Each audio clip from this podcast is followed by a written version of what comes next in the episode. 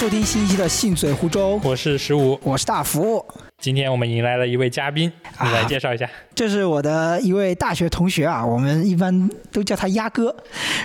鸭是鸭子的鸭。这个名字其实跟主要温州当地的方言有关。哦，原来是这样子。因为他的本名。的呃温州话发音有点像鸭子的声音，就鸭子这两个字，所以我们一般都叫他鸭哥。他的网名也是跟鸭相关，所以就很闭环了。我们接下来让他做一个比较简短的自我介绍吧。Hello，大家好，我是丫丫。我真的是简单的自我介绍。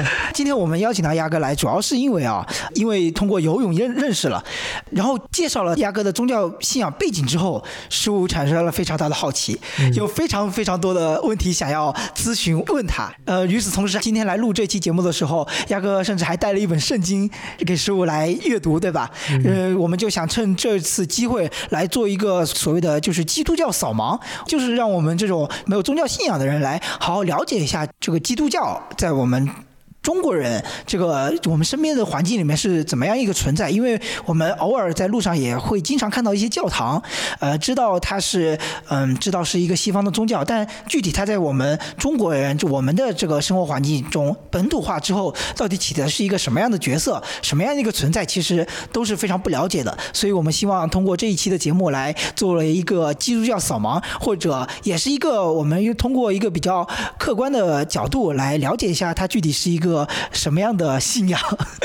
对，其实我在这里的话，先呃提个醒，其实给一个人圣经，并不是代表说我是想要传教给他什么样的。因为圣经这本书的话，其实它本身就是在西方人来讲，它也是一本非常有智慧的书。它里面记载了很多很多的故事啊，历史上面发生一些史实啊，人们可以从他的一些故事当中，然后来学习，来反省自己。其实就是我们中国人常说的借古人所说的那些话，然后来提醒我们自己，来警戒我们自己。其实我身边也有很多很多好朋友，他们也会对圣经这本书有兴趣，但是他们又觉得自己不是信基督教的，好像没有资格来读圣经这本书。但其实圣经这本书是所有所有人都可以读的，因为并不是说你读了圣经这本书，你就是一名基督教徒了。对，然后我其实就圣经这本书而言的话，我其实曾经碰到过一一位非常精通圣经这本书的人，他比甚至比普通的传教士还要精通。但是的话，他本身是不信基督教的。对，然后他的话是我在大学碰到的一位大学老师，他就是相当于对这本书有非常深的研究。我就是我自己想要读圣经这本书，也是因为我大学的时候选修一门课，啊，不是选修，是我大学的英语课。我选的是圣经方向的，对，所以那个时候老师会就是通过英语来解读一些圣经故事，然后还有给我们讲解一下圣经里面这些起源呀，或者是些缘由这些东西，所以对这个东西比较感兴趣。虽然我小时候在我不太懂这些东西的时候被带着看过一点圣经的东西，但那个时候肯定是看不懂的嘛。嗯，直到大学的时候又重新接触，才会发现这个里面东西还很有意思。尤其是我们去接触一些。比如说西方历史或者一些宗教啊、西方艺术这些方面的东西的时候，它会很大量的涉及到圣经里的故事，但是这个时候我们又不懂，所以我最近就比较感兴趣，想要看一眼圣经里的一些描述，学习一下，相当于这样。嗯，也并不是想要信教，所以才会去看圣经。对，所以我觉得我们在正式在做这期节目之前，还是会需要有一个呃避雷指南，或者是说自我声明，就是我们这期还是一个。呃，没有非常强烈的所谓的宗教推荐意识那种性质在，而是一个非常呃比较客观讨论的一个谈话场景。对，其实我也是想更多是以偏一个有点抽离出来的，稍微抽离出来一点点，对，然后来讲这个话题。OK，好，那我们进入我们首先的第一个环节，就是还是想让亚哥先介绍一下自己的这个宗教信仰背景。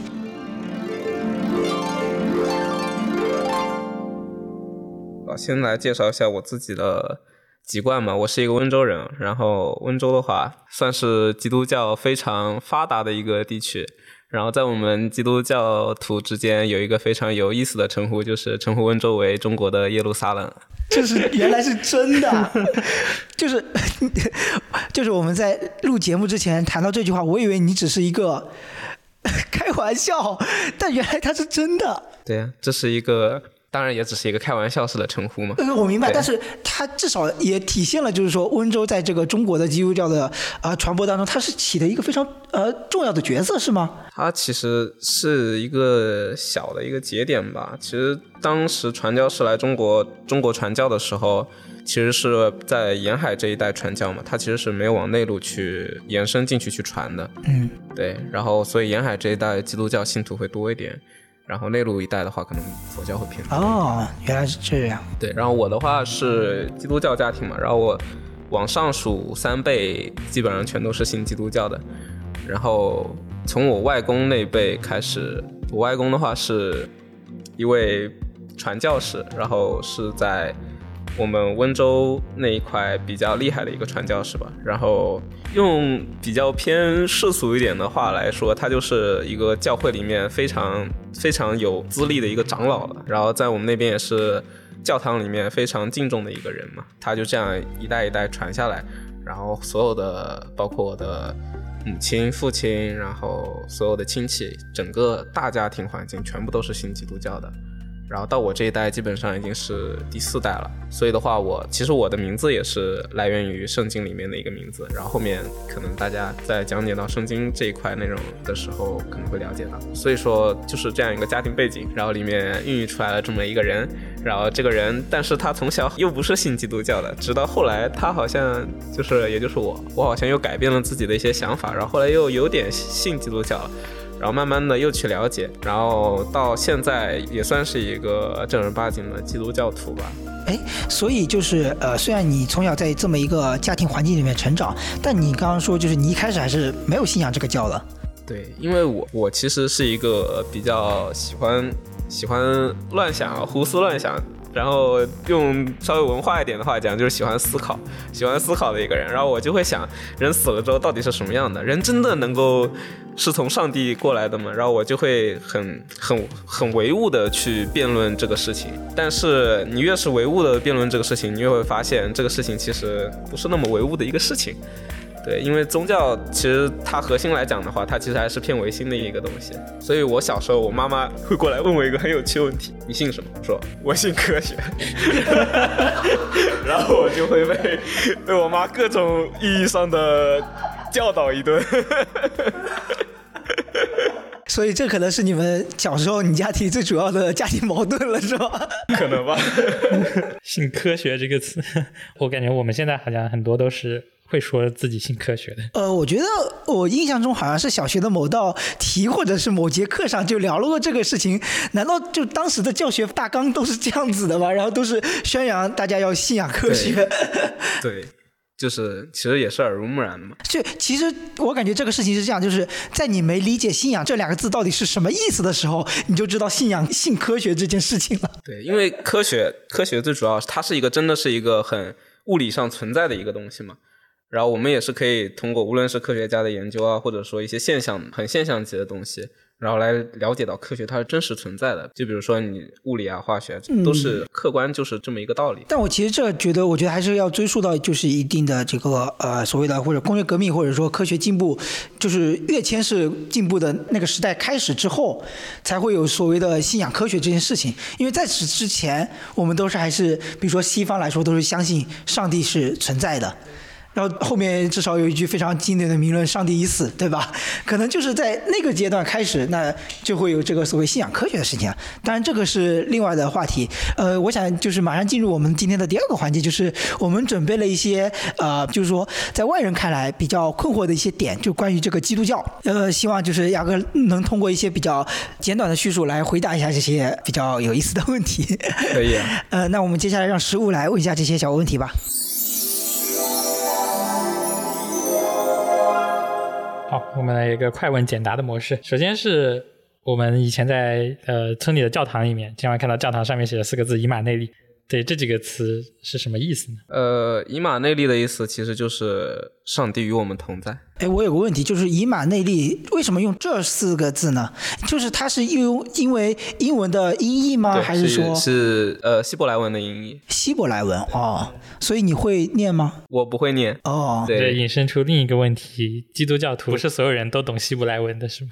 对，不是所有的人都懂希伯来文，但是呃，因为我们基督教里面读经嘛，读圣经，然后我们会有一个环节就叫做查经，就是查圣经。然后我们有时候在不懂它，因为以前的翻译翻译成了中文之后，其实是带有他自己的一些理解在里面的嘛。我们不懂它这段经文的意思的时候，我们会去翻阅希伯来文，或者说是英文的翻译，然后来寻找它原本的含义是什么。哎，我有个问题，就是就圣经这本书的原文，它不是英文是吗？这是个基础问题。对我真的很困惑，谁能帮我解答一下？就我的印象里，圣经基础是希伯来文，英文也是翻译过来的版本了。嗯，所以希伯来文现在还有人在用吗？当然有人在用，希伯来文是个小语种。OK，与此相对应的就是哈利路亚又是什么意思呢？这段的话，哈利路亚的话就是赞美主的意思。这个的话其实是比较呃有意思的一个点，就是哈利路亚前三个字哈利路的翻译就是赞美，然后最后一个字亚指的就是神，然后神的话在圣经里面有个名字，他的名字叫耶和华，然后。用希伯来文读的话，它就是亚瓦，然后就说哈利路亚，就是赞美耶和华。哦，原来如此，所以大部分都还是音译的。哎，那呃，相对应的，它还有类似的四个字的东西吗？因为我们比较常成语了，是吧？朗朗 上口。呃，是不是比较用的还是常用的还是常用的就是这两个，然后后面的话可能就是跟圣经里面的一些偏信仰方面的东西比较多了。比如说的话，就是三位一体这个词的话，你们这个这个词是很宗教的词。OK，很宗教的词。三位一体的意思就是说圣父、圣子、圣灵三位是一体的。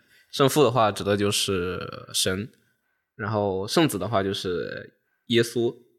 就是你们所知道的那个耶稣，然后圣灵的话就是神圣的灵魂嘛。众多的信徒的灵魂吗？还是？嗯，不是信徒的灵魂，就是指神的灵魂，就是神这个灵。然后这三个东西是一体的。这个词也有被挪用出来，就是在高考的。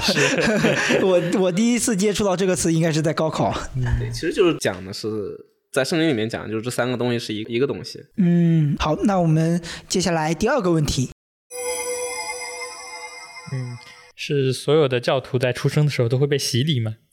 呃，洗礼，洗礼不是的。洗礼的话是需要经过，就是我所知道的洗礼，我所知道洗礼是必须要经过本人自愿的，嗯，然后接受这个事情，然后才算是洗礼，不能说是强迫他去洗礼的。嗯，因为洗礼这件事情的话，它本身的话不光光是说它是一个信仰入教的一个仪式嘛，就是其实它是一种仪式性的东西。它更多是象征着你这个人的原罪，然后还有本罪被赦免了。因为基督教的核心教义的有一个点，就是人是带着罪来到这个世界上的，就是你人来到这个世上就是有罪的。然后洗礼就是把你这个罪给洗掉，洗掉洗完了之后，然后他给你一个证明，这个证明就是来自于圣灵，圣灵的一个证明，就是告诉你这个人是我受洗过了，然后他身上是有恩典的。恩典的话，就是说这个人是很有来自于神的一个恩惠。哎，那我有点奇怪，就是说，如果接受过洗礼的人，他是相当于没有了原罪，或者原罪已经被洗涤过了，原罪已经被洗涤过了。那他今后日常生活中的祷告、祈祷这些又是他还要赎罪吗？对，他的赎罪又是一个什么样的行为呢？还是需要赎罪的，因为人只要在这个世界上，就是会犯罪。呃，所以说他的一个概念就相当于是说，你只要生活着，他的这种所谓的原罪就会一点点的积累着，然后你要不停的去洗涤他、救赎他。对，其实所谓的祷告啊、认罪啊，这些其实就是希望把自己的罪更多的、一点点的抒发出来，然后告诉上帝自己是有罪的。那其实所以说，跟我们印象中影视作品中那种洗礼可能还是不太一样，因为那时候我看的印象中的那种影视作品的片段，都是一个啊，还是一个比较婴儿的状态，然后他就可能会被去洗了。那跟你说的肯定就是完全不一样的状态嘛，对吧？然后。世界上就是第一个被洗礼的人，他就是耶稣嘛。然后给他洗礼的人就是施洗约翰，是也是一个人名，本名叫约翰。然后因为他给耶稣洗礼了，然后一般情况下基督徒称这个约翰叫做施洗约翰。所以施洗的人也都是德高望重的。对，就是你比如说一个教堂里面，你一个正儿八经的能够施洗的，就是施洗的一个人，这个人必须是经过教堂培训的，然后有一定证明来说他的，无论是说是在。呃，灵修上面的资格，灵修的话就是说，我们基督徒的话要修养自己的灵嘛，然后让自己能够更加的圣洁一点，然后就是他灵修资格是足够的，然后有足够的这样子一一份资格和资历来给你实习。嗯，就其实还是有点那种呃阶级或者是说德高望重的东西在，是吗？其实就是中文来讲，就是德高望重的一个老前辈嘛。嗯嗯嗯。好，我们接下来第三个问题，就是呃，看过圣经的人应该都知道，圣经不是一个特别好懂的东西。然后想问一下，会像我们以前背课文，就是文言文那样去背诵圣经吗？对，基督教徒大部分都是从小要开始背诵圣经，但是我们并不会背整本圣经，而且背完之后，大家都知道记忆力这个东西是会忘的嘛。嗯，对，其实你记完一个东西之后，你一段时间没去看，你就忘掉了。而且圣经这本书相当的厚。说到这个，我有个比较大的问题，就是说，呃，圣经就是可能在不同人人的眼里，它定义的呃性质，这本书就可能不太一样。像你刚刚说的，那它可能有时候呃用来被查阅，那它有点像一本工具书。啊、在我这个甚至没有只是略微翻过几页的圣经的人来说，它好像更像是一本故事书，就是在印象里面。对，但是，呃，像你之前也有聊过，它在你们信教人眼里，它是一本历史书。我觉得这个是不是可以稍微仔细的聊一聊你的看法？对，其实，在我们信教眼人眼里，它不是一本历史书，呃，更多是一本对于我们基督教徒的一个使用说明书。它对于我们而言的话，就是它是一一本书，告诉我们说是基督会再来的，基督会再来的，然后是我们基督徒去了解神的一个方式。基督会再来，他现在不在是吗？耶稣不是已经钉在十字架上为我们死掉了吗？这个问题可能要牵扯到圣经的知识上，就是你要知道说为什么会有后面的基督教产生，这个东西会延伸到整个基督教产生，因为从公元零零年开始，耶稣这个人诞生到这个世界上之后，然后开始划分公元。从圣经的角度来讲，圣经上面的故事角度来讲，他在世界上行了很多的神迹，然后做了很多的事情，然后最后他为了 所有世人的罪被钉死在了十字架上。嗯然后这个时候要再了解到一个词，就是叫做弥赛亚，因为圣经在旧约里面是会讲到说是有一位弥赛亚，弥赛亚其实翻译过去的话其实是先知的意思。弥赛亚来到这个世界上拯救我们所有的世人，来脱离这个苦海嘛。然后基督教这里就是认为耶稣就是那个弥赛亚，嗯对，然后但是弥赛亚来了，他为了我们的罪死了，然后但是他会再来，然后再来的话，其实在圣经的启示录里面会讲到，嗯是圣经新约里面后面的一个章节。，OK。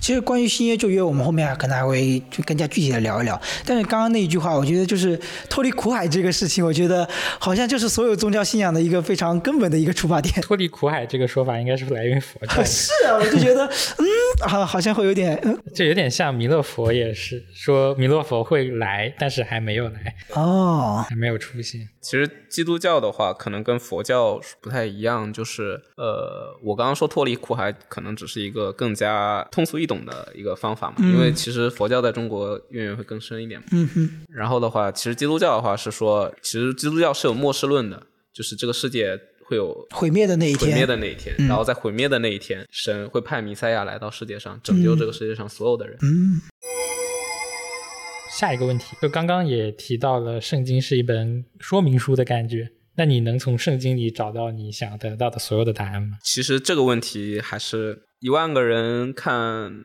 哈姆雷特》有一万种看法嘛。圣经这本书上面，其实绝大部分的道理、理论或者说是教案、例子都是有的，嗯，可以在上面基本上可以找得到。所以说，它在西方会被认为是十分具有智慧的一本书，所有的大智慧都被记载在了上面。然后再接着就是由你来看这本书，然后从这些历史故事也好，或者说是里面发生的一些事情也好，或者说是神讲的道理也好，从里面获取到自己想要的一个东西，一份一份道理。一种解读的方法，一个解读的视角。这我有点像是之前看的那种答案之书，翻开来，里面是有个答案，但是都比较模棱两可，需要靠自己来解读。但好像又怎么样解读，好像都可以解读出一种一种解决方法。然后其实反而也是印证了你心中真正想要的那个倾向。我觉得是这种一种感觉。问一个我今天该吃点什么，然后回答是什么随心所欲，类似于这种。不过圣经更大的区别就是它会更具体一点，它会更具体到人事上面去，所以说它是一本很厚重的书。哎，我说起这个，我有个呃，也是一个非常基础的问题，基础的问题就是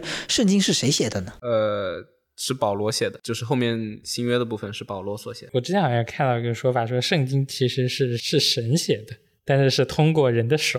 对，就是这也是基督教徒所有人都公认的一个事情，就是是神借着你的手来写的。嗯，就是你圣经是谁写的？其实，在我们基督教里面的话，是有，因为圣经的作者很多，它并不是只有一位作者的。因为圣圣经，如果说是我们新教的圣经，它总共是有六十六卷的，然后它这六十六卷不可能是一个人写的吧？比如说旧约部分，旧约部分大部分的话可能是摩西写的。摩西的话，摩西就是带领呃以色列人出埃及的一个人物。然后到新约的部分，甚至旧约也有一部分人认为是大卫写的。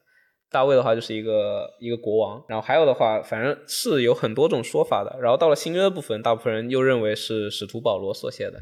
所以这个他们在写这本书的这个事情，大概是发生在几百或者几千年前。对，然后说保罗写的话，其实又不完全对，因为保罗写的新约的二十七卷里面，大概的话只有一半是他写的，剩其他的又是别人写的。哦，对，所以圣经是一本，比如说圣经新约里面四福音书，马太福音、路加福音、各种福音都是约翰福音，都是由这个人写的。比如说路加福音就是路加写的，哦，马太福音就是马太写的。嗯，所以是不是可以理解为，就是说他们心中。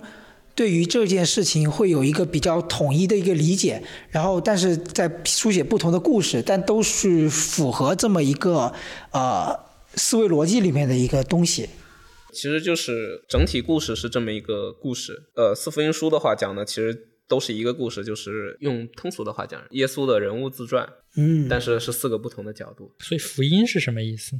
福音，福音的话，嗯，这是一个宗教词汇啊。福音的话，其实就是。好的消息，哦，Good news，什么玩意？就是基督来到的再来的好消息。哦，哦，嗯，有点菩萨显灵，我一直老用佛教来对比。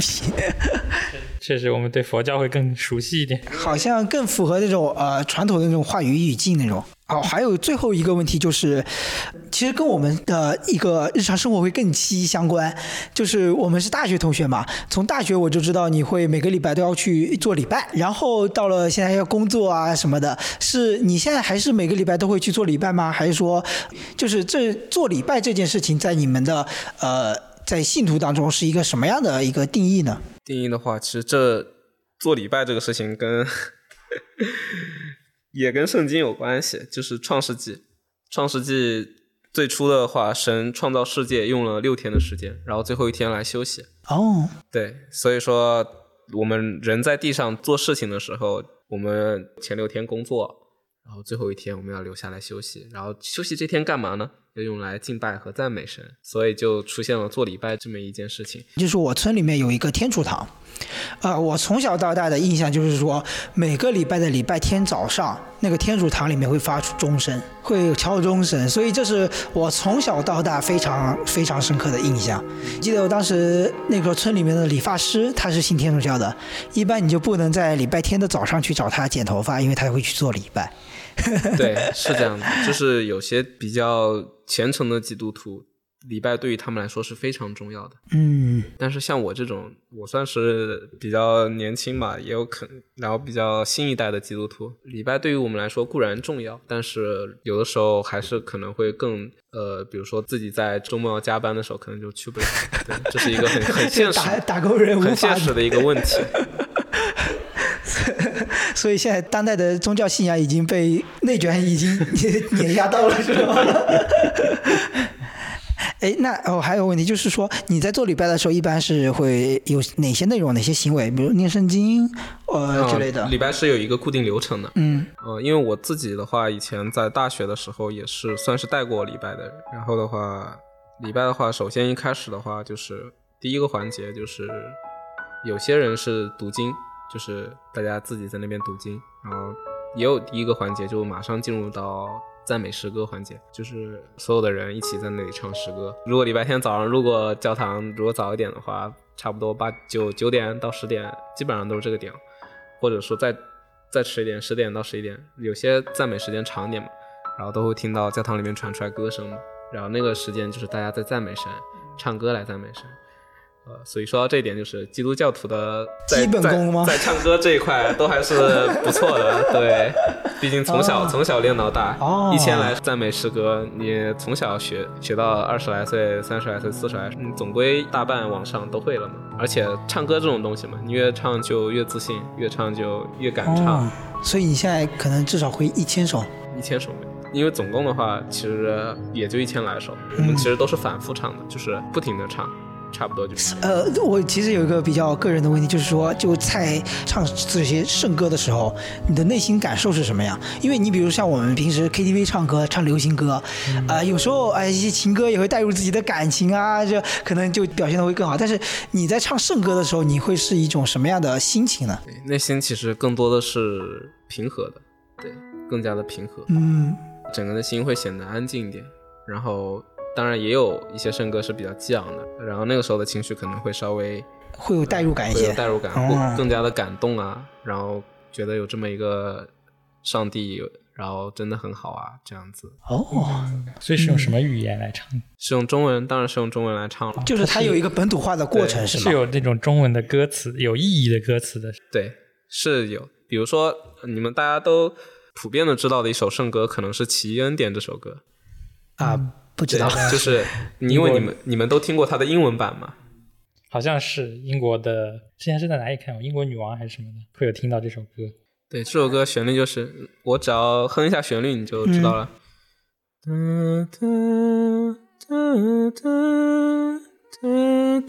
个这个不是某部电影里面的插曲吗？嗯，就是很常见的一个。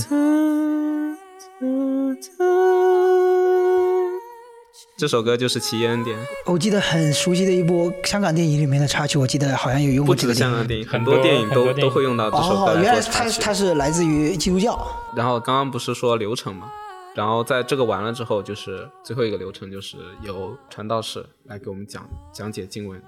就是比如说呃某一天讲解某一个片段这样。对，基本上都是以片段故事为主，嗯然后来讲这个故事，然后从这个故事里面有什么样的道理是我们值得学习的。嗯，哎，我有个问题，就是说歌颂的时候我能理解，就比如说教堂里面有很多的座椅嘛，大家就是呃可能是站在那边，然后或者是坐在坐在那边，然后唱歌。站着也有，都有比。如说讲解这个圣经里面的故事的时候是，啊、传道士在上面那个讲台上面对坐着，然后会有话筒，然后下面的人就是也拿着圣经，同时在翻阅，然后听着。嗯，现在我们都是科技时代了，大家都是看投屏的。哦，对，哦，原来是这样。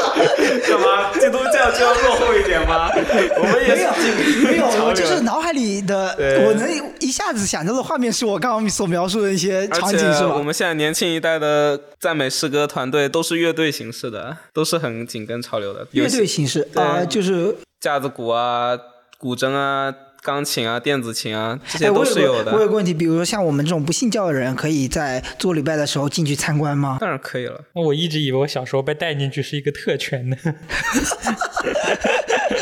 至少在中国来讲是很可以的一件事情，嗯因为中国的话其实主要是信教，如果是天主教的话，可能会更讲究一点。哦，因为我记得我小时候被带进去的经历，就是你在小时候会不会听这些东西的时候听睡着？我是经常睡着的。，很正常，也是也是我身边一些信教的朋朋友也会经常有一个疑问，就是我听这个道听着听着就睡着了，我这样是不是很不好？然后感觉这个道好像听着也没没什么特别大的意思，但其实传道的话，呃，传道授业解惑嘛，就是这个道，要是说刚好你那天有这么一个疑惑，刚好听到了这个道，那你肯定听得很有味道。但是如果你本身这个道理跟你关系不大，或者说，比如说那天讲的是一个婚姻的，讲婚姻的，但你一个十三四岁的小伙子，你在那边肯定听着觉得没意思嘛。嗯，哎，说到这个，那我就有个问题，就是说啊、比如说像以前故事里看到的，一个人去信佛了，那个一个佛教的师傅会说你有佛性，或者会去说你有悟性，你跟佛有缘，对你有慧根，然后你会信佛。那比如说基督教当中会有这个说法吗？就是说，呃，像你刚刚说的，你朋友可能对于这些音乐没有很大的呃敏感性，或者没有特别多的感受，那他们这个在基督教当中会不会有这么一个说法说啊、你跟基督教有没有这个契机或者缘分？这还是说所有人都可以信教？嗯，其实是我个人的看法，这里仅表示我个人的，就是所有人都是可以信教的，但是每个人信教的时间是不一样的。有些人可能在很小的时候就信了，有些人可能成年了才信，也有些人可能老了才信。嗯对，嗯，每个人信教的时区是有自己的安排的。哦用基督教的话来讲，就是上帝会安排你信教的时区的。哦，我理解这个信教的信就是那种发自内心的相信这么一套一件事情，对吧？嗯，我觉得其实说信教很重要的是信仰这两个字。嗯，就很我们现在很多人是不相信信仰，就是你都不相信这两个字的话，很难去相信。我觉得像你像你说的，应该是就是说，在很多人可能在日常生活中，就是很难非常坚定的去相信某一件事情，嗯，而进而成为他的信仰，对吧？对，其实信仰这两个字，因为我像我们的话，可能接触信仰时间比较长嘛。其实信仰这两个字对于我们而言，更多是其实就是你内心相信的一一股力量。其实你可以转换成更通俗一种，就是一种信念。嗯比如说是，它可以是做事的原则，可以是你人性的基础底线，它都可以是。嗯这份信仰会告诉你说，你活在这个世界上是有意义的，活在这个世界上是有一个人陪伴着你的。然后这可以是神，就是基督教的神。当然，有些人的信仰是佛教嘛，那他相信陪伴着他的就是那个佛嘛。这份信仰就是告诉他有、是有人陪伴着他一起一起在在这个世上的，将来会有这样子的一个盼望，或者说是，其实这个东西跟基用基督教的话来讲是盼望，用佛教的话讲来讲就是极乐嘛。佛就是会有个目的地，对相信就是说，相信你的人生总会有个目的地，你只要一直往那边走。对，这个这个其实这个事情很重要。对，我呃因为我我主要会发现，就是觉得我我时常感觉生活的无意义，而且会跟呃身边的朋友聊，会说啊，生活好像就没有意义，就没有呃怎么说呢？相当于感觉生活没有一个着力点，或者说很难发现生活的意义所在，好像人生都是没有意义的这些点。我觉得呃。我不是说这个是到底是有没有信仰的这些事情，但是我会感觉，当人没有这么一个非常坚定的东西让你去相信的时候，生活中的任何一些风吹草动都很容易让你产生一些对这个生而为人这件事情的一个动摇。对，我不知道会不会是这么一个理解啊？其实就是一种迷茫嘛，就是一种迷茫。但是作为一个基督教徒的话，绝大多数情况下是不不太会有生而为人活下去的这样一个迷茫，哦因为是有基督陪伴着你的。所以说，基督教的自杀率是很低的，因为基督教是不允许自杀这件事情的。你自杀的话，就是是会下下地狱的。对，哦，这个还蛮不一样，因为我我感觉我还是蛮时常想这件事情的，所以你是从来没有想过。我当然也有想过，但是只是脑海当中闪一个念头一闪而过的嗯一个念头。OK OK，就是像信仰这种东西，很容易在苦难的时候产生的。对，嗯像之前一直说的是宗教，但其实说共产主义也是一种信仰。像在苦难的年代，会有很多人信仰这个。呃，后来苏联解体的时候，很多人可能信仰崩塌了，就自杀了。嗯。其实也是一种信仰。好，呃，那我们接着进入我们今天的主要一个环节，就是想要让牙哥来，呃，跟我们大概的讲解一下这个基督教的大致的框架。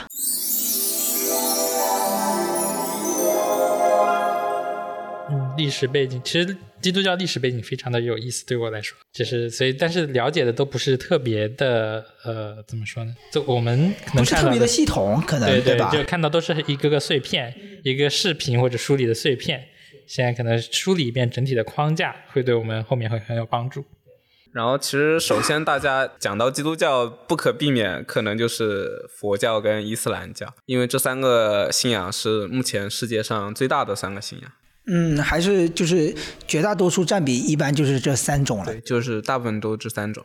然后其实其中两种信仰它的本源是一样的，那就是基督教跟伊斯兰教。哦，这两个教的本源都是来自于犹太教。哎，它其实让我的印象当中就感觉有点像这两个教都是西方的，然后佛教是更偏东方的这种感觉。佛教源自印度嘛，嗯，但是很搞笑的是，印度自从佛祖出了印度之后，回去发现印度被湿婆给占了。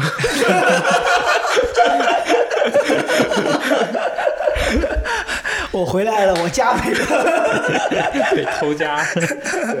哎，插个题外话，湿婆有是不是有点像我们上期聊泉州的时候聊的，像那种天后的一种本土的对本土的那种当地的信仰？湿婆是印度本体当地的神嘛，然后他是印度最强大的神。哦，OK，这个不要偏离主题了，好的，回来。回来，回来。那么我们接下来就主要讲一下基督教吧。其实这个大纲我也只是很散乱的稍微写了一下，就像呃十五昨天给我提的一个问题一样，他其实也是知道说基督教是分很多很多派系的，嗯其中比较著名的三个就是天主教、新教和东正教嘛，嗯这三个教是比较知名的。东正教可能其实大家不是很了解，但是天主教和基督新教的话，大家可能了解，对因为就是听到的比较多。对，因为我印象深刻的是我，我我们那个村是天主教，隔壁村有个基督教，这是我小时候的对我一个比较大的一个冲击。其实他们统一都是基督教，但是一个是新教，一个是天主教。然后天主教的话，它是基督教里面历史最为悠久的一个一个教会。然后它的文化文化的话，算是比较，毕竟是罗马帝国开始一直就流传下来嘛。然后他的信徒也是非常多的。然后他的信徒在世界上基本上能够占到个呃十一亿人口差不多。嗯，非常庞大的哎一个，全世界信基督教的人总共大概会有多少？全世界信基督教的人总共差不多是在十八亿左右吧。哦，然后首先要讲为什么基督教会分，这个故事可能就讲到了一个家庭要分财产的一个故事。对，就是大约是在公元四百年嘛，具体时间是公元三九五年。然后那个时候的话是罗马帝国的帝王有两个孩子，怎么办呢？两个都是儿子，他都很喜欢，要分 要分家产了。哎呀，手心手背都是肉手心手背都是肉呀。那行吧，那罗马切了，一切为二，然后分成了东罗马和西罗马，分了两个孩子了。然后西罗马这边呢，罗马在西罗马这边，教皇在西罗马这边。嗯，那他正统吧，对吧？正统，所以他是他就是后来的天主教主要发源地。然后东罗马那边，耶路撒冷在东罗马这边，然后君士坦丁堡在东罗马这边。然后东罗马这边觉得自己才是正宗的，然后所以他称自己为东正教，东东边的才是正宗的。嗯对，所以它它叫东罗马正教会。嗯嗯，然后其实那个时候刚分完，哎，大家都是一家人嘛，何必分得那么清楚，是吧？然后，但是毕竟随着后面的分支越来越大，分歧也越来越大，然后就开始进入到了一个偏貌合神离的一个暧昧期，双方都就是暗潮汹涌，你知道吗？，因为其实天主教和东正教的圣经是一样的，他们的圣经，他们总卷数都是比新教的圣经卷数要多的，但是而且卷数都是一样的，他们的圣经是一样的，对，然后双方这个时候没有翻脸，然后直到有一天有人出来搞事情。了，对，然后然后东罗马这边，因为西罗马那边是教皇嘛，然后东罗马这边觉得自己也是要有一个称呼嘛，东罗马这边就称自己的领袖为牧首，牧就是放牧的牧，首就是首领的首。嗯。为什么叫牧首呢？因为在基督教里面有一个很重要的概念，就是牧养，嗯就是我们所有的所有的人都是神牧养的一一只小羊。为什么是羊呢？因为羊羊是羊在基督教里面是非常有恩典、有恩高的一个东西。小羊羔就是一个很很神圣的一个。我想问一下，是绵羊还是山羊还是？有有人有人抬杠，杠精，我挺想知道的。就是呃，其实是应该是绵羊吧，我觉得应该是绵羊。对，然后就进入到搞事情的阶段了。搞事情，搞事情是谁搞事情？就是呃东罗马的皇帝搞事情了。嗯他们是在公元三九五年分的嘛，然后大概是到了公元的八五八年，然后东罗马皇帝搞事情了，搞事情，他搞了什么事情呢？他就把当时有一个他的名字叫做佛提乌，他把佛提乌任命为了君士坦丁堡宗的主教，大家都知道教皇以下就是红衣主教嘛，嗯，但是他这个主教不一样，他这个主教，这哥们儿的地位跟西罗马的教皇地位是差不多的。嗯，定义为一样了对，嗯，这时候西罗马教皇不乐意了，直接否决了这一任命，然后把佛提乌的宗教教籍给开除了。嗯，这好像是一个很严重的事情，对。是吧？然后佛提乌也生气了，他把西罗马的罗马教皇的教籍也给开除了。所以他们是共享着一份教籍，然后互相还有删除的权利，是，吧？互相删除，然后两边都是我不装了，我坦派了。然后，然后到了差不多公元的一零五四年，然后基督教就正式分裂了，然后分裂成了罗马公教和希腊正教。罗马公教就是后来西边的天主教，然后希腊正教就是东边的，他们觉得自己是正统的，叫做了东正教。对。然后东正教的话，它的主力的话是分布在了俄罗斯这一块，然后信徒的话差不多在四亿左右。嗯那也就是新教其实没有多少剩下的信众了。嗯，对就三亿，嗯，新教的话，就是到后来的，大家历史上都学过。其实前面这这些事情，大家历史上除了佛提乌这个人不知道以外，其他应该也是在高中课本上学过。比如说三九五年的罗马分裂，然后再到后来新教在十六世纪的马丁路德非常著名的宗教运动。然后新教的话，就是在这一场欧洲的宗教改革运动里面孕育而生的一个新产物。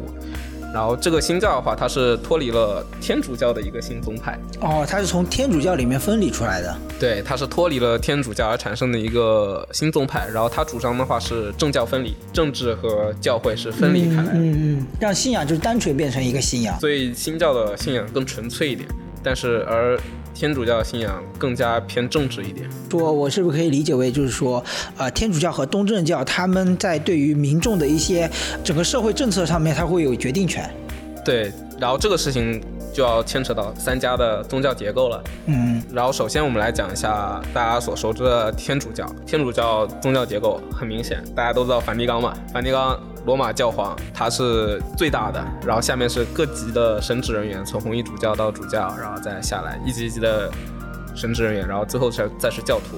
他是一个用我们中文的古话来讲，他是一个中央集权制。然后再讲东正教，东正教的话，它是没有最高权力的。虽然刚刚提到了有，比如说佛提乌的牧首，但牧首不止一个，就是牧首是有很多个的，它是分散在各大区域的。比如说这个区域有这个区域的牧首，那个区域有那个区域的牧首。嗯然后牧首后面再是它单独的这个牧首区域的教制系统和教徒。嗯嗯，然后再用我们中国这边政治体系来讲，它是什么呢？它是自治系统，各区域自治。地方自治，对，这是一个地方自治系统。然后最后再讲到新教，新教的宗教结构是这样的：新教的话，它的派系特别的多，你甚至 小到一个，比如说我们温州这一个地方，它是能分出十十来个派系来。嗯，它是根据什么分呢？就比如说对一个词的理解不同，甚至都能够分出教，对，这么神分出派系？对，然后它没有最高的权力机构，它是没有权力机构的，它只有传道士和教徒。啊，它还真的蛮纯粹的。对，他只有传道士和教徒所以。他没有一个最高解释权，对，在别人手里然。后所有的小教派自己就玩的很快乐，嗯，对，开开心心就玩自己的。哎，那我觉得还蛮纯粹的，它就是有点像兴趣小组，你知道吗？对，就是其实现在很多新教，比如说像我在的，就是偏家庭的小组类的。嗯，然后新教的话，其实用我们古时候的一个词来讲，就是百家争鸣的一个状态。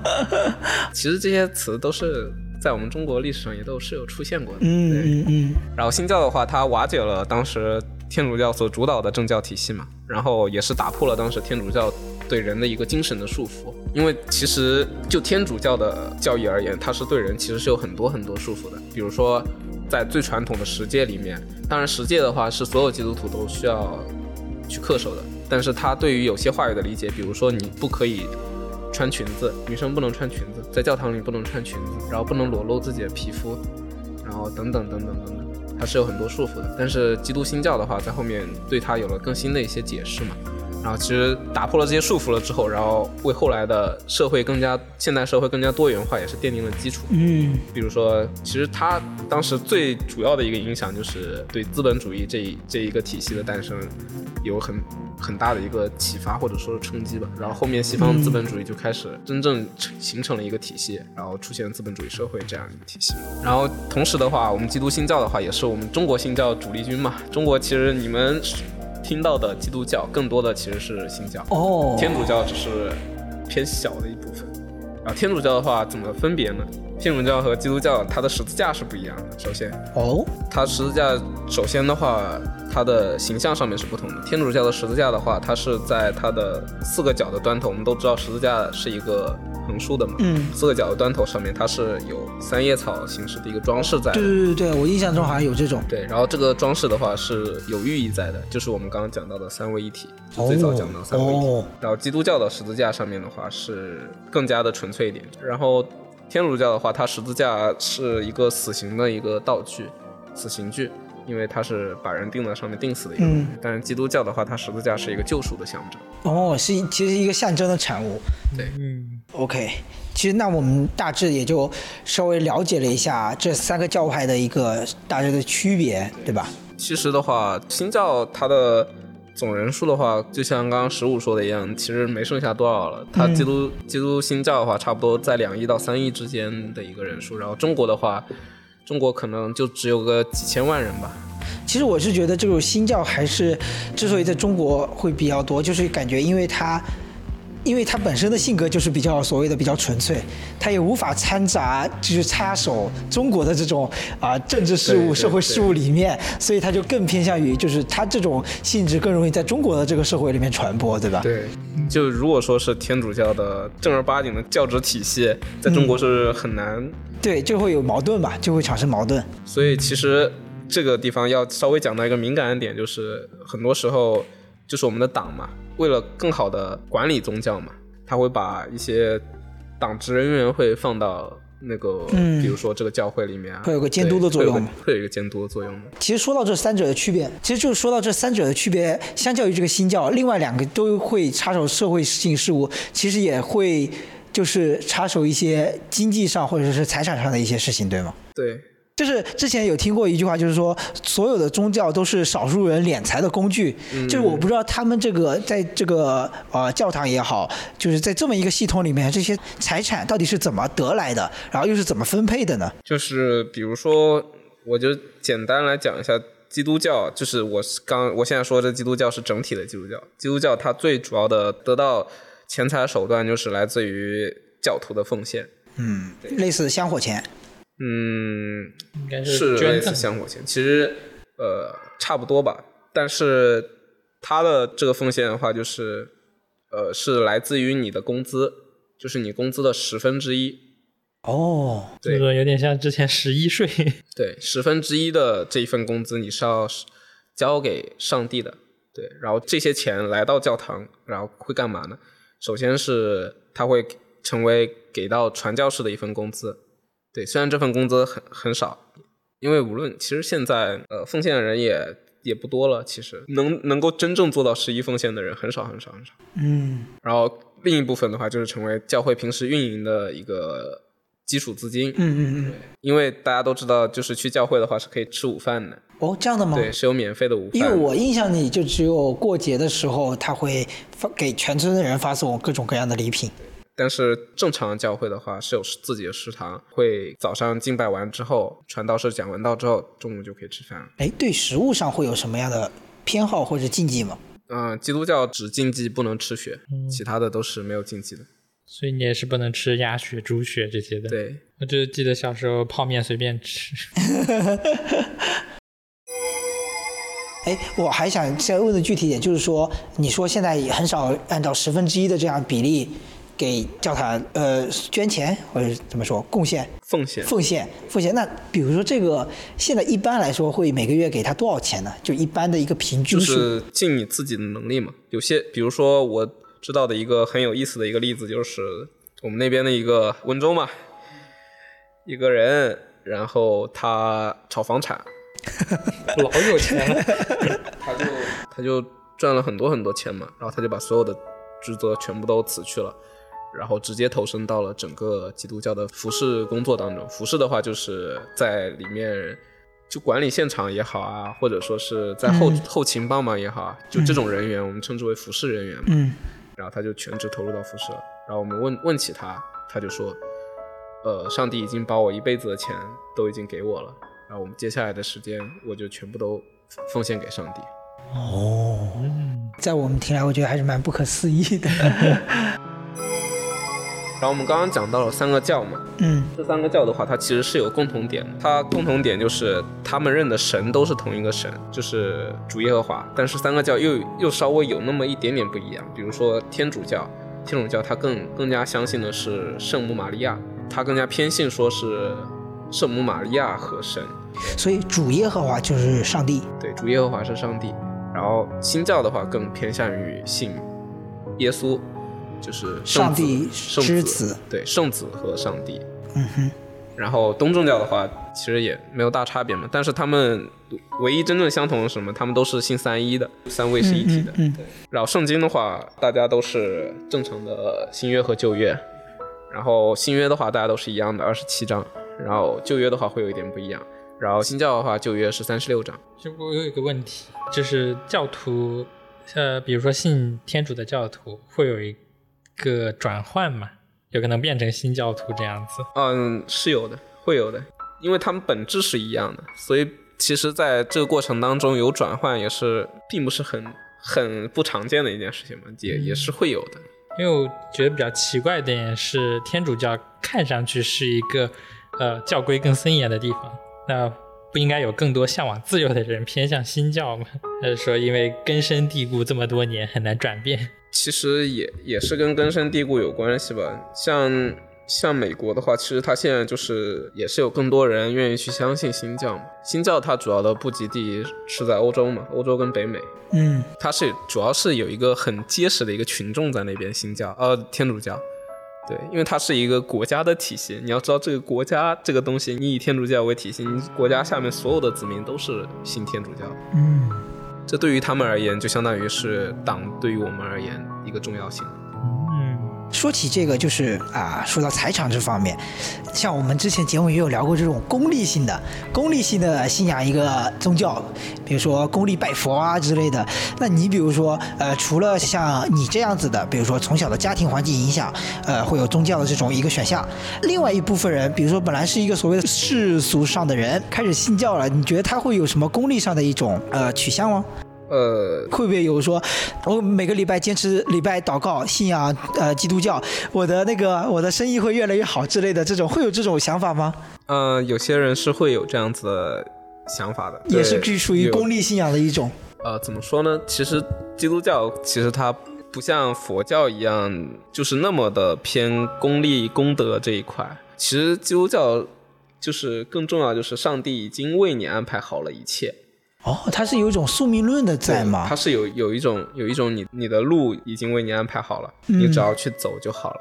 嗯就比如说一个从来不信教的人，他可能说他最近因为一些事情，其实更多信教其实是因为自己身上发生了某些事，亦或者是信了教堂，或者说在得到了教堂的祝福之后又发生了什么事，然后这些事情对你造成了极大的冲击和改观。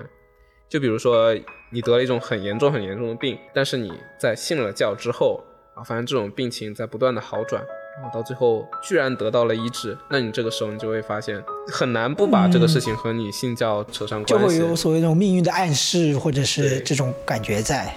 哎，呃，说起这种呃，像刚刚说的那种宿命论啊，呃，在在基督教当中，是不是人是人只有一世？因为我们知道在佛教当中会有轮回这个概念。嗯，基督教里面的话，其实所谓的我们基督徒嘛，嗯基督徒在信上帝、信神，在死了之后是可以上天堂的嘛。但是如果你不是信基督教的，或者说你做了很多的恶事，对，你在死了之后是会下地狱的。嗯但其实我对于下地狱的理解就是，可能会再再来到这个人间，可能跟轮回有轮回有点像，但是其实不是这样的。其实下地狱就是下地狱了。不然就有点人间即地狱的感觉了。不过人间人间怎么说？这个这个话题比较敏感嘛，因为人这个世界上面其实本身是有就是有好的事情和坏的事情，嗯各各居一半的嘛。如果是用偏太极或者说混沌的方式来讲的话，就是各具一半，好人也有。为什么有这么多好人呢？其实这些好人就是在我们基督教里面，他就是人间的天使，他就是来让这个世界变得更美好的。为什么会有恶人呢？恶人就是要抒发自己的欲望，让自己的欲望能够得到满足，无论是财产的欲望、金钱的欲望，或者说是权力的欲望，又或者说是因为自己的一些无能而导致的一些暴躁的欲望。对，嗯然后信仰的话，其实更多是可以帮人克制住这些欲望的。是不是信仰都会往克制这方面走？对，因为有放纵教嘛？像儒家也是，放纵教有倒是有撒旦教，撒旦教的话是一个，因为撒旦大家都都有听过嘛，他其实就是基督教里面一个恶魔的一个化影。嗯然后撒旦他他的前身的话，其实他是一个也是也是一个天使，只不过堕落堕落落堕落人间是吗？堕落。其实呃，撒旦倒不是天使，但是路西法是天使。路西法的话是撒旦手下的一个大大将，差不多。但他原本的话是天国的一位非常德高望重吧，他就是一个军团的一个军团长嘛。嗯嗯如果有对西方那些神话或者说是神神的那个那种天使军团有兴趣啊，什么加百利啊，什么各种那些天使名字感兴趣的话，可能会知道。嗯嗯嗯。然后说回到这个宗教的财产方面，因为我们之前有一期聊过，就是《人间世》，它里面的主角就是一个传教士。然后当时在发生中日战争的时候，他以传教士的身份，其实通过呃这个身份，在从美国其实运了，也不是说运了，就是拿来了很多的钱对，获得了很多的财物来帮助当时就是战争中的这个中国人民嘛。呃，那比如说这种传教士，嗯，在那个时候，一九三零年代这种还是比较普遍存在的，对吧？因为那个事情也是发生在杭州嘛。嗯、但是最近或者说几乎现在生活当中，就是几乎很难见到传教士的身影了。就是呃，我们从平时的一些新闻当中，呃，或者身边朋友也可能能讲到，偶尔在中国能碰到传教人，但比如说在韩国。就会有非常热衷于传教的这些呃街上宣传的人，那这些人到底是什么样的一个存在呢？他们是自发的，还是说有组织的，还是说为了牟利呢之类的？传教士，那你要聊到传教士的话，就要聊到最早一批的传教士。最早的一批传教士的话，他们是经过系统的训练的。然后一个传教士的话，当时的传教士他是一个人至少要精通五五个国家的语言，然后甚至一个人要精通八种到十种国家的语言。然后他开始从西方，然后一路过来，然后开始传教。嗯、所以说当当时的传教士是非常非常非常厉害的那一批人。嗯嗯嗯，就是不知道你对韩国了不了解？因为我印象中之前有看过韩国电影，在某一个时期，呃，这些传教士在韩国是要被杀的，被追杀的。对，但现在，呃，在我看来，就韩国又是一个非常热衷于传教以及热衷于这个基督教信仰的这么一个国家。不知道你对这方面有没有什么了解？就是其实我不太喜欢韩国这个国家啊、没事，我们是中文博客。没有韩国听众。我怎么说呢？就是有很多方面的原因吧。我个人认为，首先的话，韩国它它不是一个很大的国家嘛，然后就相当于你一位传教士到两位传教士就可以把韩国传个遍。但是到中国就不一样了，因为传教是一个指数增长的一个过程。你传给了一个人一批听众，十个听众、二十个听众，你你一次传教，如果说里面有两个人愿意相信了，然后跟着你，然后他再去传教，就是一个指数增长的一个过程，是很可怕的。比如说你一批传教士吧，两个可能夸张了，你一批传教士到韩国，基本上韩国整传遍了，对吧？但中国多大呀？而且当时清朝的时候，中国人是不不待见外国人的，嗯嗯 对吧？当时传教士在中国是很很难很很难展开工作的，而且当时的传教士会考虑一个问题，自己到底要不要去中国。他们虽然向往中国，但是他们也知道中国不欢迎他们。嗯，他会还是担忧自己的生命安全嘛？比如说当时在日本，日本当时传完教的一批传教士，他们就有思考过这个问题，要不要去中国。嗯有很向往中国的人，但是后来他们也只有一小部分的人来到了中国。嗯，然后更更何况而言，中国是有自己 非常根深蒂固的宗教系统在的。对，无论是除去了最原始的道家，道家虽然说到现在已经没落，没落也好，消声亦或者。说是道家没有没有像其他三家、其他几家那么庞大也好，嗯就是除去道家，最主要的佛教在中国是历代甚至有成为君王统治的一个工具嘛。嗯所以说，佛教在中国可以说是根深蒂固的一个东西，但是基督教和佛教又又是理念不这么相同的一个东西，所以这份冲击的话，对于传教而言，更是一个很难的一个东西，很难的一个、很难克服的一个问题，就是你已经有信仰的一个地方，怎么用新的新的信仰来冲击它？嗯。嗯，好，最后我们啊、这个环节里，我们最后再讲讲圣经。你觉得可以大概描述一下今天我们现在手里拿着的这本圣经，也就是鸭哥带过来的，因为它跟我印象中的圣经还是非常不一样的。我小时候见过那种圣经的一个样子，就是它是黑色啊、不知道牛皮，反正是皮质的一个封面，上面写的圣经，然后应该有个十字架的一个样子，然后它的大小至少也是比我眼前的这本比较大的。我大概知道你？小时候的印象是什么？对对对。然后，十五，你来描述一下你现在手里拿的这本圣经的样子吧。现在这个就有点像那种牛仔裤的那种感觉材质的那种，嗯哼，而且是有拉链的，可以把它整个拉起来包起来的。这一类圣圣经的话，其实也跟你发行的地方有关系。不过现在中国已经不允许发行圣经。嗯对，现在我之前想让亚哥给我带一本，也是因为买不到圣经了。嗯，以前我记得以前好像是可以买到的。而且这本这本圣经它就是怎么说呢？我觉得它可以说是非常隐蔽，或者是非常的小，嗯、对，非常小，而且它的外包装让你看不出来它是一本圣经。然后它里面的字也是非常，它现在几乎就只有一个手掌的大小。当然也有很巨大的那种圣经，嗯很巨大的圣经的话不太适合。随身携带。这个有点像那种文库本，国外那种小开本的书，可以刚好放到小包包里这种。嗯，然后我想具体聊一下，就是说之前我们前上面一段也稍微聊了一下，就是说圣经对于这个基督教它是最根本上的意义是什么呢？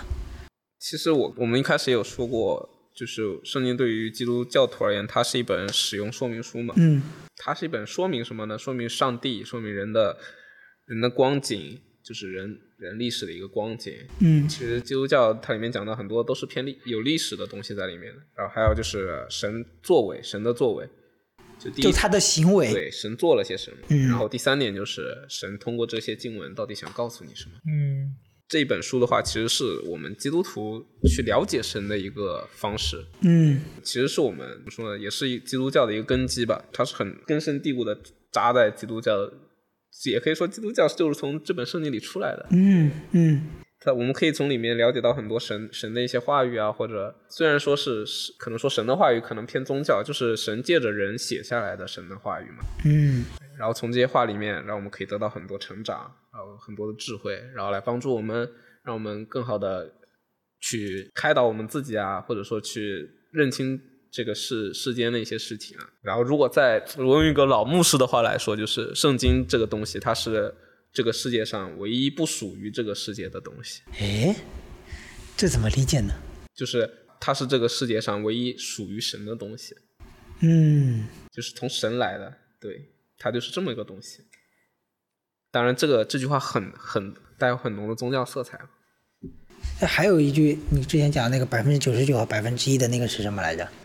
那句话让我来讲不太合适吧？就是我作为一个基督徒，可能讲这句话不太合适。就是所有的宗教信仰，它其实百分之九十九的都是真理，然后剩下百分之一是谎言。就比如说圣经里面记载很多的是案例、事例。事例，嗯，对，都是一些真理，然后告诉你这个世界上什么是对的，什么是错的，什么是不能做的，什么是可以做的。嗯对，然后剩下百分之一是谎言。这谎言是谁编织的呢？就是统治这个宗教的人编织的一个谎言。嗯，但是对于基督徒而言，他剩下的那百分之一才是真正的核心。因为对基督徒而言，他相信这个世界上有上帝，相信这个世界上有神，相信自己死后会上到天堂，相信说末世会有一个这样一位弥赛亚先知来拯救世界上所有的人。然后这里就牵扯到了基督教的核心教义，基督教核心教育其实就是三个字，三个字，第一个字爱吗？对，哦大家都偶尔会听到，嗯就是信望爱。信是什么呢？信就是信心，相信有这么一个神，对，这是一个基础。你要相信有这么一个神，嗯他是在，他是就有点像，就是信则有，不信则无。就是你相信了这百分之一，那九十九才成立。对，就是你相信了这百分之一，你能更好的接受那百分之九十九。嗯然后第二个就是望，望是什么呢？望就是盼望。就我之前也有讲到过很多盼望这个词嘛，嗯这盼望的是什么呢？盼望的就是在末世的时候会有人来拯救人类。嗯，第三个或者是说盼望一个美好的未来。对，也可以说是盼望自己有一个美好的未来。嗯嗯嗯这个望字是新教里面最重要的、最重要的东西，因为新教里面最最重视的就是先知弥赛亚。嗯，OK。然后第三个字就是爱，爱是什么呢？爱是神爱世人，神爱这个世界上所有的人。嗯，就相信着有一个神会一直爱着我们那种感觉，就不至于说现在经常哎呦没人爱，我觉得这个还蛮。啊、我不知道说是不是适合现在当代的都市青年哈，就是但是你理解这些东西的时候，就仿佛就能意识到为什么这些东西会生存、会产生出来在这个世界上，就是因为人在某一个阶段就会有很多这样子的无力感和迷茫，所以自然而然就会有一些新的东西来支撑着你。刚刚讲到圣经嘛，圣经分为两个大大块嘛。所以它还是有很多版本。对，圣经圣经是有版本的，比如说犹太教，犹太教它只看旧约，它不看新约的。嗯然后像我们新教的话，新教这这本是和合本嘛，和是和平的和，然后第二个和是合成的和，是什么意思呢？和本就是新约旧约合在一起，哦，然后两者相合嘛，然后然后新约是二十七章节，旧约是三十九章节，然后像天主教和东正教使用的圣经的话，它总共是七十三卷。然后新约的话是二十七章节，新约是一样的，但旧约它有四十六章节。嗯哼，哎，那新约和旧约具体的区别是什么呢？嗯，旧约讲的就是公元前的事情，就是耶稣没有来到这个世界上之前的事情。然后新约讲的是公元后的事情。哎，所以犹太教不信耶稣，因为耶稣还没来呢。他犹太教信上帝犹。太教他早犹太教只信上帝。哦，其实宗教是有个食物链一样的存在，就犹太教是大于基督教和伊斯兰教，但是为什么犹太教人那么少，也是跟他的传教这个事情有有关系。犹太教他不愿意去传教，嗯他不愿意带外人来认识自己的教会。犹太教主主要组成是什么人？以色列人。以色列人来自于哪呢？以色列人他是圣经上面讲的话，就是以色列人是由雅各生的十个儿子和两个孙子，十二个人，然后生成了十二个部落。这十二个部落后面就构成了以色列人。嗯以色列人，犹太人嘛，犹太人有时候也比较自大，有犹太人确实犹太人很聪明，不可否认。温州就是。怎么对就东方犹太人呢？对，温州温州人被称为东方犹太人，不是没有原因的，好吧？毕竟我们也是耶路撒撒冷里出来的嘛，对吧？中国的耶路撒冷，温州人难免变成东方犹太人是吧？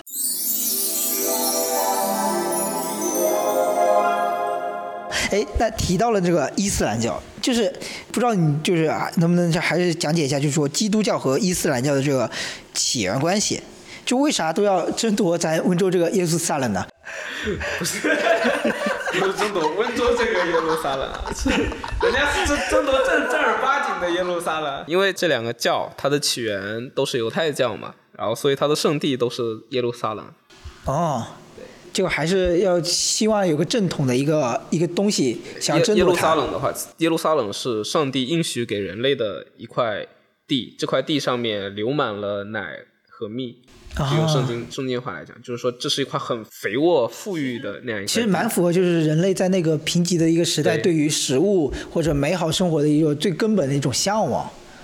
其实这两家在那边争耶路撒冷，其实主要是一个在往东边打，一个在往西边打，耶路撒冷卡在中间，那能不争吗？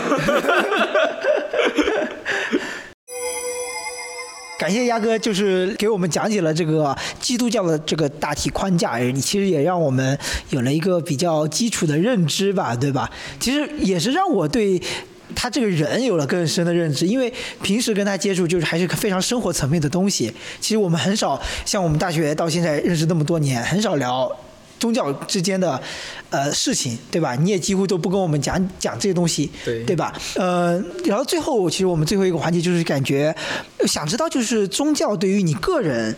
会有什么样影响？就是你在生活当中什么样的时候，你会觉得哎，回想起来说有信仰也挺好，或者你也可以讲讲，就是像你之前说的，之前是不信的，哎，后来又怎么怎么样的，慢慢就开始相信了呢？就稍微讲一下我个人的宗教理念和我的信仰经历嘛。嗯，其实就我个人而言的话，宗教对于我而言，它更像是因为我的家庭是信宗教的嘛，所以宗教对我而言，其实是我个人的一个束缚我自己的一个。理念底线，它其实是我心中的一本书嘛，心中的一个一个东西，它是我的道德底线，它是要去约束我的道德的。但是我不会拿这一份宗教去约束我身边的人。嗯，这也是我为什么很少跟你们聊起宗教的原因，就是我我其实不是那么热衷于传教的那么一个人。对，因为我是觉得每一个人他如果愿意相信宗教的话。他自然而然会乐意去接触这个东西。如果他不愿意的话，我我这么硬生生的过去给他讲这个东西，也不见得是一件好事。所以，我对我而言的话，宗教更多是我自己的一个束缚，我自己的一个东西，让我可以做到更加的活得更加的舒服啊，或者说更加问心无愧啊，然后可以让我做更少的坏事，做更多的好事啊，然后跟人相处的时候可以更行更多的善事，然后让身边的人也能更更好的。感到更加幸福，或者说感觉到身边有我这么一个人也挺好的，对这样一个东西。嗯，然后讲到我个人的信仰经历的话，其实就是我其实从小是不信的嘛，小时候也是我们去宗教宗教那边去教堂那边，小小孩子嘛都是为了为了零食去的。小孩子都说有零食学，然后我们在教堂是要上小孩子要上的那种课嘛，然后他主要其实就给我们讲一些圣经上面小故事啊，其实这些小故事也都很有意思嘛。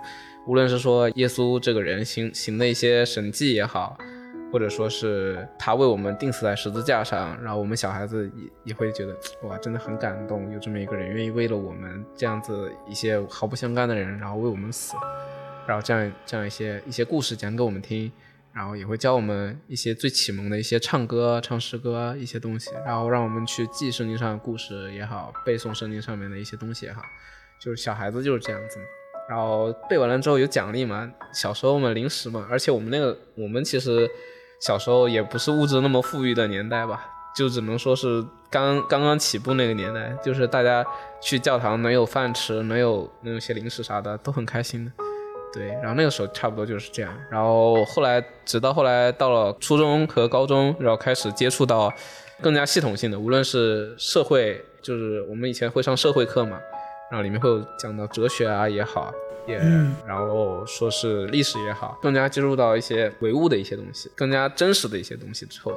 然后我我会说自己是信科学的，然后也算是怎么说呢，就是很相信眼前的东西嘛。嗯，其实就像就像基督教一样，为什么那些人愿意相信基督教呢？因为当时的耶稣其实他行的神迹哦，很多都是把一些呃，比如说你一个身上长满了那种那种癞子啊，那种疙瘩的人，然后耶稣他一摸你全身。都得医治了，然后那些赖子全都不见了，那些痘痘疙瘩什么的全都不见了。这就是一种眼前能看到的东西，很真实，所以他们愿意相信基督教。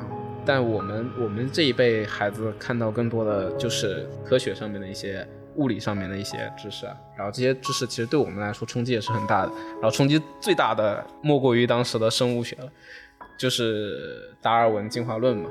对，其实这里会稍微提到一嘴，就是我们一直认为物种是，就是基督教认为人是由创上帝创造的，但是却有这样子一个理论告诉我们说，人人是一步步从山原进化过来的。其实这这是一个巨大的冲击吧，对于我小时候而言，而且它提供了确凿理论依据，然后考试也要考这些，对吧？那自然而然，这都是潜移默化的影响，然后我们就会说，我们相信科学。更相信科学一点，然后到了后来，我的信仰经历发生改变的话，是在我呃大学的时候。我大学的时候开始真正的去接触我自己的这份信仰。其实一开始也只是怎么说呢？流程化的，流程化也好，其实自己只是过去一个很小的一个参加，就相当于本来是以一个观众的心态过去的。嗯。但后来开始接触了一些服饰上面的事情嘛，然后就发现说。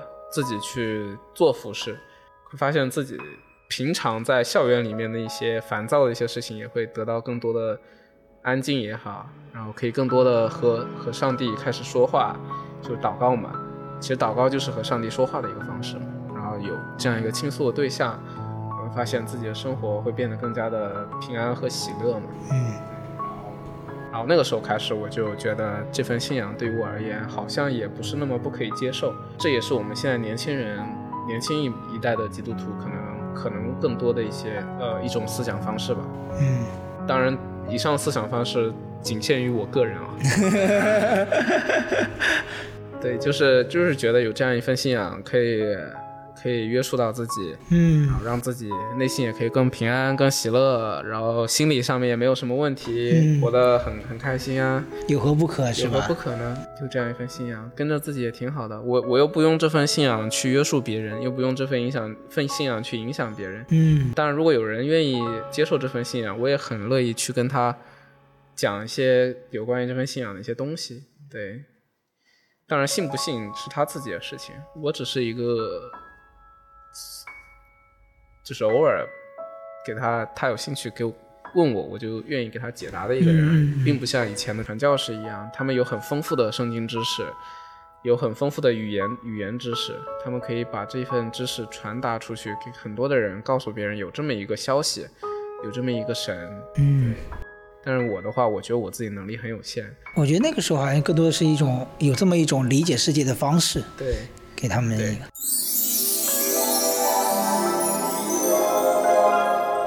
呃，其实说到最后啊，其实还有一个比较换一个比较轻松的话题，就说到每个人都会有自己的选择，每个人都会有自己的所谓的宗教信仰。那比如说在温州啊，也也会有各种各样的宗教信仰。那比如说聊到婚俗这些事情上，当当不同的人由于不同的宗教信仰，然后在要谈婚论嫁的时候发生了冲突，哎，那会发生什么样的故事呢？就是之前我们有聊过，其实我觉得可以当做一个最后的一个小彩蛋来聊一聊。